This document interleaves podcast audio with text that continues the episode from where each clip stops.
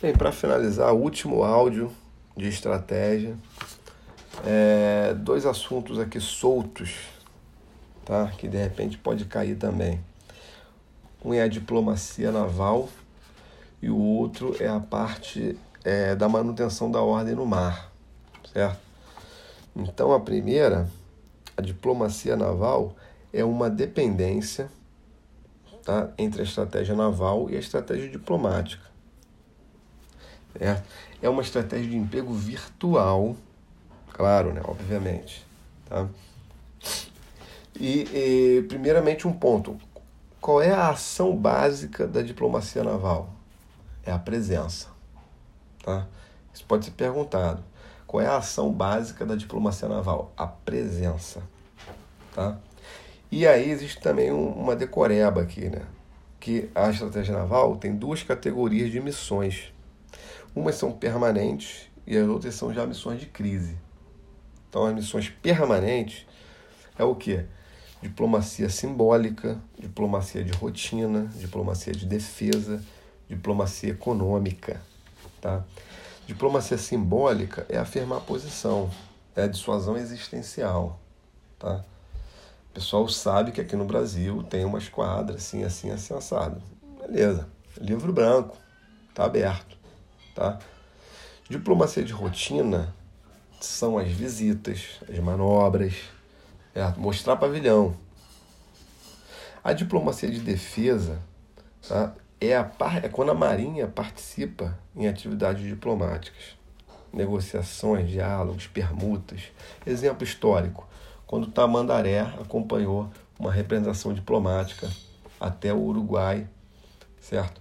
É, é, então foi ali uma esquadra com Tamandaré e participaram das negociações. Então ali é uma diplomacia de defesa, tá? Diplomacia econômica visa apoiar a indústria nacional de defesa, tá? Então a diplomacia econômica é quando a, a, a força naval ela busca apoiar a indústria de defesa, tá certo? E as missões de crise? É a diplomacia humanitária, catástrofes, né?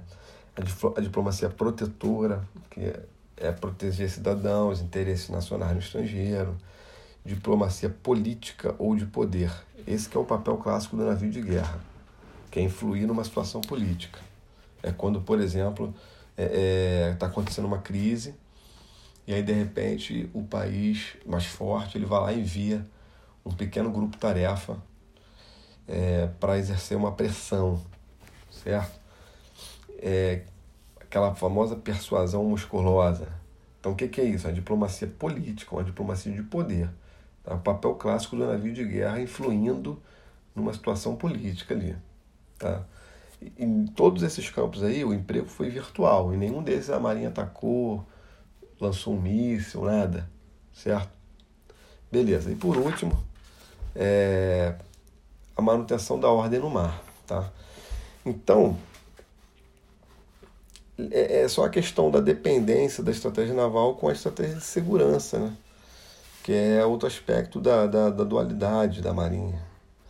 Então, é, é a Marinha ela vai monitorar águas territoriais, é, ZEE, a plataforma continental, vai controlar mercantes, tudo isso que a Marinha faz né, do mundo marítimo. Vai identificar comportamento de risco, abuso de álcool, é, é, vai manter, vai ser responsável por manter e conservar a infraestrutura de auxílio à navegação, faróis, cartas náuticas, certo? A questão das leis no mar, a presença permanente nas áreas costeiras, a, a proteção de pessoas, a proteção do mar, poluição, tudo isso aí, tá? E a própria intervenção, quando for o caso da, da, da, da, da dissuasão fracassar, né?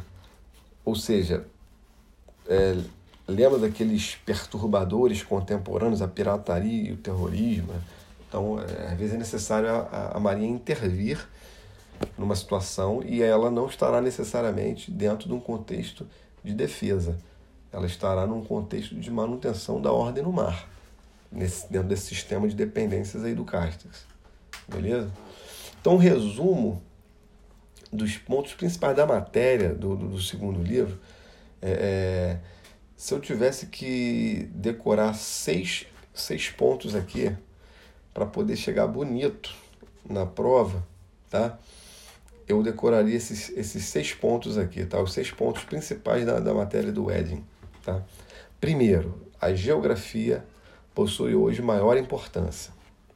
A geografia horizontal, vertical, tá? Aí eu pergunto, por quê? Dois pontos, infraestruturação do mar, territorialização do mar, né, corrida dos recursos, o mar é importante por si só, tá? e os avanços tecnológicos alteraram aquela relação dos fatores tempo e distância. Beleza, esse é o primeiro ponto.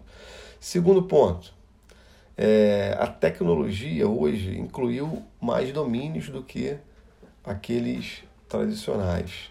Então hoje não é só superfície, é submarino, é aéreo, é espacial, é cyberespaço. Beleza. Terceiro ponto para discorrer aqui. É, então, ligado ao segundo, é hoje não é mais suficiente obter e conservar o controle das linhas de comunicações de superfície. A fórmula castexiana foi quebrada, tá certo? É, e quarto ponto, a estratégia naval é, dentro da estratégia de defesa, aqueles cinco missões estratégicas, CAPRE de Protim, conhecimento, antecipação, pre, né? É, prevenção é, de dissuasão, proteção e intervenção, CAPRE de Protim. Cinco, diplomacia naval, né? é um assunto que não foi tratado por Castex, mas hoje é primordial, e o Lars Wedding coloca um capítulo sobre isso. Tá? E o sexto e último ponto é a esfera dual das marinhas, tá? ou seja, a manutenção da ordem no mar é ainda uma missão permanente da estratégia naval.